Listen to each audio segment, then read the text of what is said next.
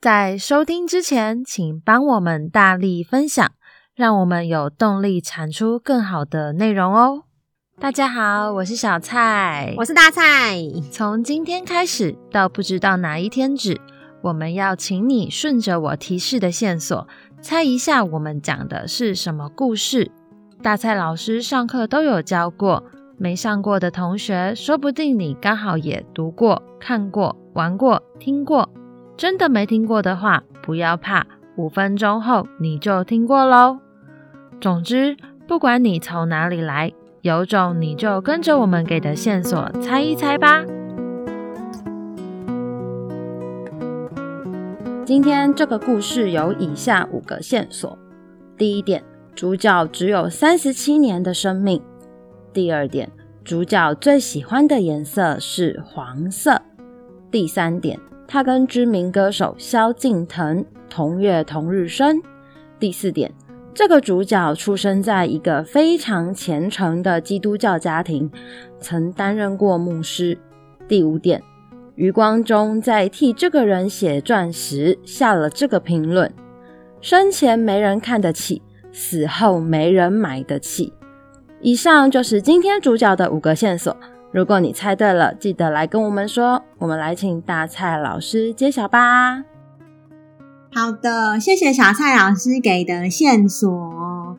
三月三十号，我很期待这一天，因为今天是一个大日子，对我来说，我也不知道为什么。那我们先介绍一下这个人好了啦。每一年我们都会有一个我觉得很指标性的课程，像是二零一七年。我们我觉得我创作出来的指标性课程应该是司马迁，就是我刚开始用这种上课方式上课，就是带大家去猜人物，所以很多学生第一堂课都是上司马迁，然后印象非常深刻。二零一八年，我觉得我个人觉得最印象深刻的有两个，一个是陈晨波，一个是钟兆政。对，其实陈澄波是在司马迁那个时候，二零一七就设计。可是我好像把他的故事讲的比较好，是在二零一八年。到了二零一九年呢，因为二月初的时候，我看了一部关于这个主角的电影，所以我就做了这个主角的这堂课。那就是我们今天的主角，我不知道你猜出来了没？他最有名的其实是他割耳朵，所以他请大家应该这样就知道了吧？他叫做梵谷，文森梵谷，嗯，所以他是我们二零一九的代表课。到了二零二零呢，就是泰勒斯，还有《瓶中迷境》这本小说。对，那二零二一的话，我目前还没有感觉到做出了什么代表课程，嗯，就是希望呢，等我。做出来的那一天可以跟大家分享。好啦，废话太多了。那不知道你们有没有都上过这些课程了？梵谷这一堂课，它我们其实是在讲，嗯，一个人他如何看待自己的理想，或者是，嗯，如果今天这件事情你很爱，可是他没有办法被社会认可，到你死的时候都没有办法。那你的心境是什么？所以其实大家还不知道他是犯谷的时候，我会现在问大家说：如果你有个朋友到二十七岁才开始告诉你他找到他喜欢做的事情了，可是做这件事情没办法帮他赚钱，甚至他还要靠他弟弟养，然后你会对他有什么评价？很多人都说，很多人会选说：哦，就这种废朋友不要跟他来往啊。少数的一些同学会说：跟我没关系，只要他的品性好，我喜欢他，他善良，我就还是会跟他当朋友。所以，其实我们有时候隐藏掉这个人物的名字，要让大家猜的目的，也是因为我们不要让大家先入为主，觉得他是梵谷，所以很厉害、很伟大。我就想要把他的经历很直接的展现给你。他也是在他死后才会长成我们现在理解的样子的。可是，在在他当代的那个时代，就像小蔡举的那个例子，生前没有人看得起，死后没有人买得起。事实上，他活着活在那个时代，他是嗯。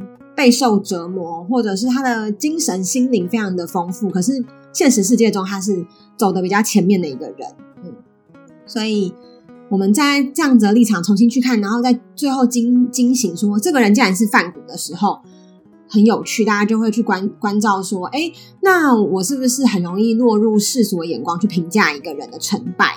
好啦，那为什么我说三月三十很有趣呢？是一个我很喜欢的一天，是因为我发现我在做饭谷这堂课的时候，发现超级多名人都是三月三十号生的。如果你也是这这个时间附近，或者就是这一天生的人的话，你真的是很幸运，我很羡慕这一天的人。因为在我嗯、教这么多主题课之后，我发现就是某种程度啊，统计学或什么的，嗯、这一天的人好像都有一种。好像能量大爆发的感觉，就是他们身上蕴藏了非常丰沛的能量，然后他们有很强大的艺术鉴赏力，跟他们有一种独特的气场。我不知道我是不是个人过度解读，但我讲一些明星给你，你就知道，像是大家都知道 Hebe 田馥甄，然后我小时候曾经去追星他的萧敬腾，嗯，然后再来就是范谷啦，还有一个明星叫黄子佼，他是主持人。那后来我最近还发现一个，我就还有两个人，一个是我们之前有教的《进击的巨人》的主角艾连叶卡，故事中那个作者竟然把他设计是三三零生，对，然后还有我最近热爱看的韩剧的男主角 车银优，是不是一个老师追星的故事啊？好，还是我个人就偏好三三零生的人啊？这是废话。那这一天生的梵谷呢，就是他有一些很有趣的故事。其实跟我们往常想的不太一样。那我觉得最有趣的应该是他的死因吧？对啊，大家都以为他是精神病自杀而死的。可是透过很多电影重新去叙述他的故事，然后我们再重新去梳理，还有现在的很多的新的分析，其实会发现他可能不是自杀的。那你们就可以去研究一下他是怎么离开这个世界的，也可以来购买我们四月线上课程。我记得第一堂就是讲梵谷，因为。去年的此时也是我们第一次开始团体卖线上课程，所以线上课程也卖了一年了。嗯，所以要感谢范谷带给我很丰沛的能量。我们常常在讲说，嗯，我们是很像消费性的从这些艺术家的身上挖宝，因为他们的心灵非常的纤细剧烈，可以带给我们很丰沛的，怎么讲，让我们的生命被疗愈吧。但是这些一直产出生，嗯、要一直。产出这些很丰沛的能量给大家的艺术家，其实他们也很辛苦，他们要一直掏心掏肺。我自己在备课过程中就感觉到这种掏心掏肺的，嗯嗯，就是入戏，你要很进入这个戏之后，你要在抽离的状态，其实蛮辛苦的，而且掏到最后其实会掏干自己。好处是你会跟着角色一起成长。缺点是，如果你的情绪状态不好的时候，你上出来的东西也会很容易让人家感连接不了。所以我某种程度上觉得，身为要当一个艺术家，他们真的是很辛苦。可是可能也是因为他们有那个，嗯，就是他们的命吧，他们的气场够，所以还撑得起他们的事业。好啦，那在这堂课中呢，因为范谷其实画了很多自画像。那我在看蒋勋的一些演讲的时候，还有后来很多美学家在分析他的作品的时候，有讲到一个我觉得蛮有趣的地方，就是如果一个人他可以一直疯狂的画自己，不管是用写的，还是照镜子，还是绘画，他某种程度上他其实是在审视自己、检视自己。一个愿意检视自己的人，你们觉得他是一个怎样的人？如果你没有办法理解的话，也许你就可以学习我们的学生写一篇作文，叫做“画我自己”。这个“画”是说话的“话”，其实就是我们在这堂课呢，要写作文练习很有趣。我是给大家镜子，然后请大家照镜子，然后写自己的样子，写出来，用第二人称，对，镜子里的你，你好，这样子，第二人称去写，非常有趣，是。国小生都会很开心的写，然后国中生很多很多不愿意照镜子，高中生也是，对，就是，所以你再反过来看，范谷愿意一直画自己，他的心态会是什么？我觉得你要走过那个心态，就是要自己实际上去体验啦。嗯，那我自己也有跟着一起做，就是画我自己，然后重点就是最后你会发现，嗯，不知道欸，就是很多学生写出来的自己都。很不完美，就会说自己不够好，自己很糟糕，然后会有很多很偏刻板印象的期待。某种程度上，你也可以算是一种社会观察吧，我自己觉得。好啦，那我就来分享给大家学生写的了。那因为这个好像有一点，嗯，泄露他们个人的部分比较多，这一次我就不讲名字。好，这一篇呢，这个学生那个时候应该是三年级。他说：“镜子里的你，你好，你有一双像珍珠一样的眼睛，不大也不小，不挺也不塌的鼻梁，还有带着微笑的嘴角，看起来就像个普通人，但却是世界上独一无二的存在。”顶着一头乌黑直发的你，看起来大概十岁左右，是个活泼又好动的小学生。你的个性既热情又乐观，你常常觉得自己像九官鸟一样叽叽喳喳的讲个不停，又像小猴子爬上爬下坐不住。看着你奶油黄的皮肤，你总是希望自己可以有像雪一样白的皮肤，因为这样看起来很好看。我想跟你说，你是一个既独一无二又美丽的存在。不要害怕困难，要勇敢面对别人，不要太在意别人的想法。大家都是最棒的，喜欢自己就 OK 了。有没有觉得还蛮可爱的？三年级，不知道如果今天是十三岁、二十三岁、三十岁的你，四十岁的你，看看镜子里，然后写一下给自己的话吧。不知道你会写什么？好，再来呢是嗯。我们用梵谷的例子，然后写了一个题目，叫“一次挫败的经验”。那这个学生呢是杰莹，那时候他六年级。你是否有过一次挫败的经验？挫败有如掉入万劫不复的深渊，想要飞却飞不了，像梵谷一样在磨难中挣扎，在逆境中前行。虽然浑身扎满荆棘，却依然保有自己对世界的爱和热情。一次的挫败虽然让自己受到打击，但却依然成了向前的动力。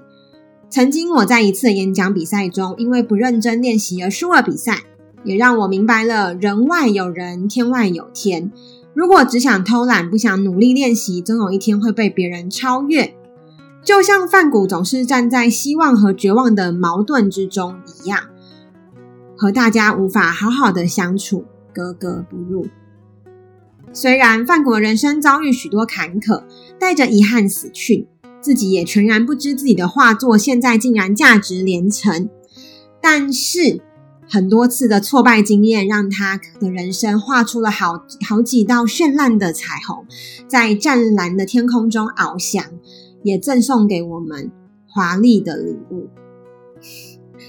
好啦，这就是杰莹在挫败的经验中写到的，他引用了范谷。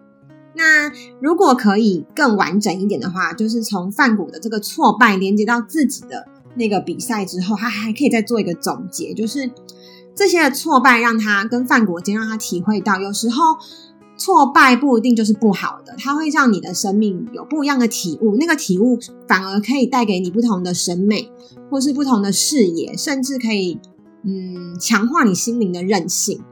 我们总是说，遇到挫败就要努力克服啊，要往更好的方向走。其实有时候挫败反而可以激荡出不一样的火花啊。那人生就是永远不会一直无限的很顺畅嘛。老化也是，可能有的人也会觉得变老也是一种挫败。可是如果你换一个角度看，这种挫败激荡出来的生命光彩，反而更有力量。我是这样觉得啦。好啦，以上就是今天的有种你来猜，是我非常期待的三月三十。然后我要祝《进击的巨人》艾莲生日快乐，因为《进击的巨人》在隔十天就要结局了，所以在这个还没有结局的 moment，这是他还没有结局前的最后一个生日了，是不是很值得讲一下？就让我讲一下吧。好啦，我们就下一集见，拜拜。我们每天早上都会更新一集《有种你来猜》。如果猜到答案的话，欢迎留言和我们分享。喜欢的话，也别忘了订阅我们哦。有种你来猜，大家明天见，拜拜，拜拜。